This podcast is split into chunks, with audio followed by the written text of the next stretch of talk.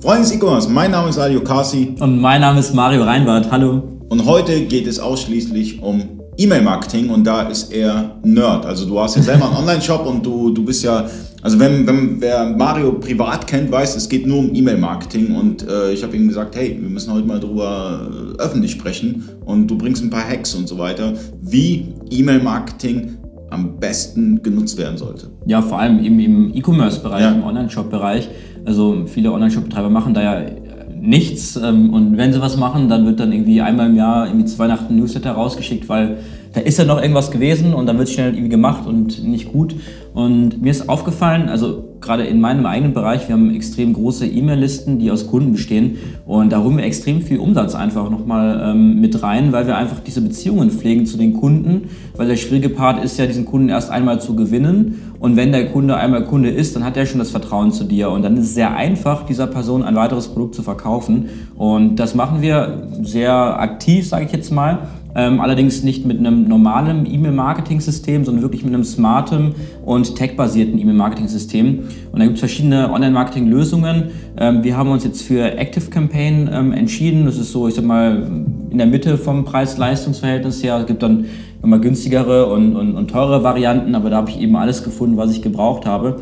Und ich kann euch so ein bisschen mal den Einblick geben, welche Möglichkeiten habt ihr.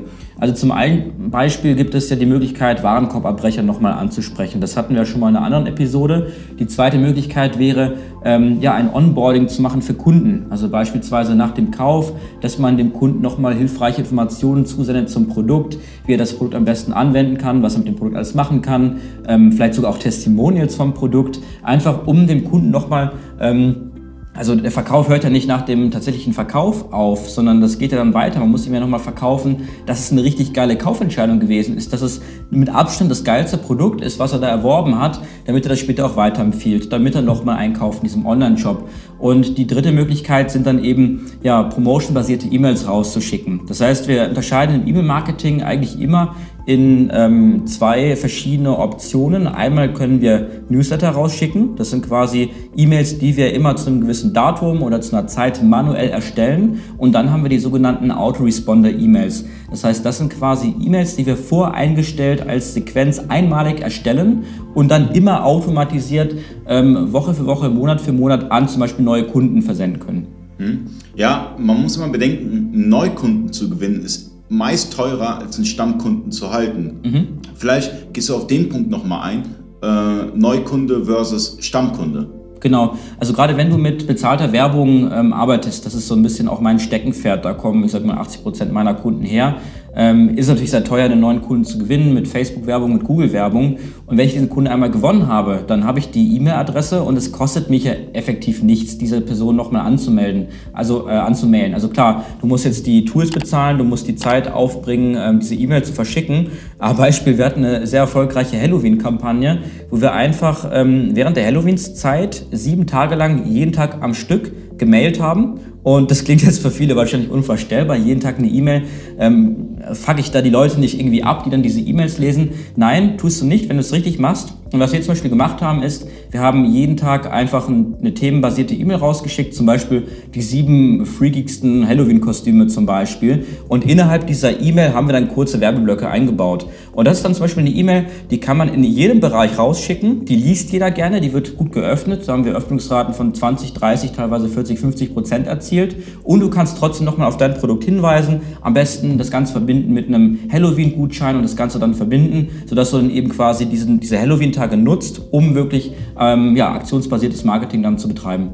Ja, meistens haben die Online-Händler auch Angst vor der, vor der rechtlichen Komponente, gerade bei E-Mail-Marketing. Man darf nicht einmal, wenn man eine E-Mail-Adresse hat, da einfach zubomben mit Mails, sondern da muss irgendwie also wir sind beide, wir können keine Rechtsberatung machen oder so, da gibt es, da gibt es Experten wie Trusted Shops, Händlerbund, äh, ähm, IT-Rechtskanzlei, wie auch immer. Wo hast du die Tipps geholt wegen den rechtlichen äh, ja, wegen den rechtlichen Belangen, die man, die mhm. man, die man halt äh, ähm, berücksichtigen muss. Genau, also es gibt da zwei verschiedene Verfahren, wie man E-Mail-Adressen einsammeln kann. Also gerade vor allem wichtig, wenn du das irgendwie in Pop-ups machst oder zum Beispiel jetzt irgendwie ein Freebie in Form von E-Book zum Beispiel rausgibst. Ähm, es gibt zum Beispiel einmal das Single-Opt-in-Verfahren und einmal das Double-Opt-in. Ähm, das erkläre ich auch ganz kurz. Ähm, bei Single-Opt-in geht es ähm, darum, dass du die E-Mail-Adresse eingibst, die E-Mail-Adresse wird gespeichert in deinem Tool und der Kontakt muss diese E-Mail-Adresse nicht nochmal bestätigen. Und das würde ich bei Gratis-Angeboten, das darfst du nicht machen im deutschen Raum. Du musst also im deutschen Raum ähm, mit dem Doppel-Opt-in-Verfahren arbeiten. Ähm, leider ist es so bei den amerikanischen Anbietern, dass ähm, teilweise Single Opt-in sogar vorausgewählt ist. Das würde ich allerdings dann im deutschen Raum nicht machen. Also da würde ich auf das Doppel-Opt-in-Verfahren setzen. Ähm, da geht es einfach darum, wenn die sich dann eingetragen haben bei dir, dass sie dann wirklich nochmal bestätigen müssen mit ihrer E-Mail-Adresse, dass sie dem Versand wirklich zustimmen. Wichtig ist natürlich auch, dass du eine Checkbox ähm, im Checkout-Prozess zum Beispiel nutzt, wo du wirklich nochmal erklärst, ähm, hey, wir möchten bitte die Zustimmung von dir haben für einen Newsletter und da kann man eben auch nochmal die Vorteile einbauen, dass eben nicht nur einen Newsletter bekommen, sondern vielleicht auch nochmal Rabattcodes, zusätzliche Inhalte und so weiter. Ähm, das ist, ich sag mal so die Basic, die du auf jeden Fall beachten solltest, ähm, was das Rechtliche angeht. Ähm, aber klar, ich bin jetzt auch kein Jurist oder Rechtsanwalt. Ähm, da macht es auf jeden Fall Sinn, Experten zu konsultieren und wirklich zu fragen, was gibt es da sonst noch zu beachten, gerade wenn man größere Online-Shops hat. Genau, aber da gibt es genug ähm, Anbieter im Internet. Ähm, einfach mal die vier großen, die, die ich so kenne und die ihr auch bestimmt kennt, einfach mal anschreiben, anrufen, euch da Tipps holen, weil E-Mail-Marketing schon sehr, sehr wichtig ist für euer Business. Aber macht es richtig, macht es rechtskonform, das ist ganz, ganz wichtig. Und hier erzählen wir einfach nur, welche Möglichkeiten bestehen, aber wir können keine Rechtsberatung geben. Dürfen wir Richtig, nicht. genau, sind, sind ja keine, keine Juristen. Ähm, vor allem wenn Zum Glück nicht. genau, da gibt es da gibt's Leute, die, die, das besser können, als wir das wahrscheinlich machen können. Ähm, was vielleicht auch nochmal ein cooler Tipp ist, ähm, also E-Mail-Marketing ist jetzt nicht nur dafür da, dass du mehr Umsatz machst, sondern auch, um zum Beispiel seine Kunden ähm, besser kennenzulernen. Ähm, wir sind da positiv überrascht worden. Wir haben damals mit towerdata.com gearbeitet. Das ist eine Software, da kann man E-Mail-Listen hochladen. Einfach ähm, zum Zweck, dass du mehr über diese Daten erfahren kannst. Also das ist eine Software, die quasi weltweit die ganzen Daten zusammensammelt und dann quasi ähm, ausgibt, wie alt sind die Kontaktdaten, was haben die für monatliches Einkommen, was machen die beruflich. Also total krass. Ich weiß nicht genau, wie das funktioniert, aber es funktioniert extrem gut.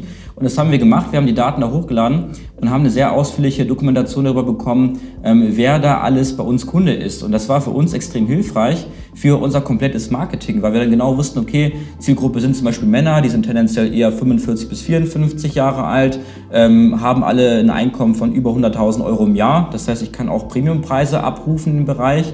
Ähm, ich bekomme Einblicke in die Branchen. Also wirklich extrem viel Information und das ist dann sehr hilfreich.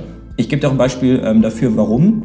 Wenn du jetzt zum Beispiel eine Facebook-Anzeige machst oder zum Beispiel jetzt einen, ähm, ich sag mal, so einen, so einen, so einen Header-Bereich hast im Online-Shop, dann musst du ja wissen, packe ich da zwei Personen drauf, die 20, 25 sind oder 35 bis 45 Jahre alt sind. Und so kannst du quasi dein Marketing optimieren, ähm, einfach dadurch, dass du mehr Informationen über deine Zielgruppe hast, indem du solche Tools nutzt. Ja, man kann letztendlich die ganze Usability im Shop dann anpassen. Genau, Weil, richtig. Ja, ja also äh, beispielsweise, wenn wir jetzt, ähm, ich meine, das machen wenige Online-Shops, obwohl eigentlich ähm, es eine Pflicht sein sollte, hier mit der Barrierefreiheit und allem mhm. dran. Ähm, das sind natürlich auch Themen, die interessant und wichtig sind. Und ähm, wie, wie siehst du das Ganze? Ja, ähm, also klar, ähm, je nachdem, was ich dann für eine Zielgruppe habe, wenn ich eine ältere Zielgruppe habe, dann äh, macht es natürlich auch nochmal Sinn, nochmal gezielter reinzugehen und wirklich zu schauen. Ähm, also wir hatten zum Beispiel auch mal den Fall gehabt, dass wir irgendwie auf bestimmten Webbrowsern, also zum Beispiel dieser Internet Explorer, äh, Internet Explorer gibt es da einmal und es gibt noch schlimmer, ähm, das habe ich mal mit meinem Opa immer gesehen, der nutzt immer von Telekom diesen, also die haben so, ein, so eine Software, die von Telekom ist und damit loggen sich dann ins Internet ein, wo man wirklich verbinden klicken muss und dann gehen sie mit diesem Telekom-Browser ins Internet. Ach, und äh, das ist natürlich eine Katastrophe für jemanden, der einen Online-Shop hat, weil er 80% nicht korrekt dargestellt wird. Und wenn ich natürlich dann ähm, herausfinde, dass äh, ein großer Teil meiner Zielgruppe genau mit solchen muss Sachen... Muss man anpassen. Ja, muss da alles anpassen. Das musst du erstmal herausfinden und das kann man natürlich genau über solche Wege extrem gut einfach herausfinden. Hm, was ist eigentlich das nächste Thema? Das nächste Thema. Ich habe mir überlegt, ähm, jetzt sind wir gerade schon ein bisschen in dieses Thema reingegangen. Ähm, Kundenavatar, also wie lerne ich meinen Kunden besser kennen und darüber würde ich gerne in der nächsten Episode sprechen, weil es einfach elementar wichtig ist ähm, für das Marketing. Gerade damit du eben genau weißt, wie muss der Shop aussehen, damit er eben konvertiert. Und da werden wir eine eigene Episode drüber machen, wie du ganz genau deinen Kundenavatar bestimmst, ähm, wie du Thesen aufstellst und vor allem, wie du diese Thesen auch überprüfen kannst, ob du da auf dem richtigen Wege bist. Also, nächsten Donnerstag, 18 Uhr, schaltet ein auf YouTube. Bis dahin. Bis dann.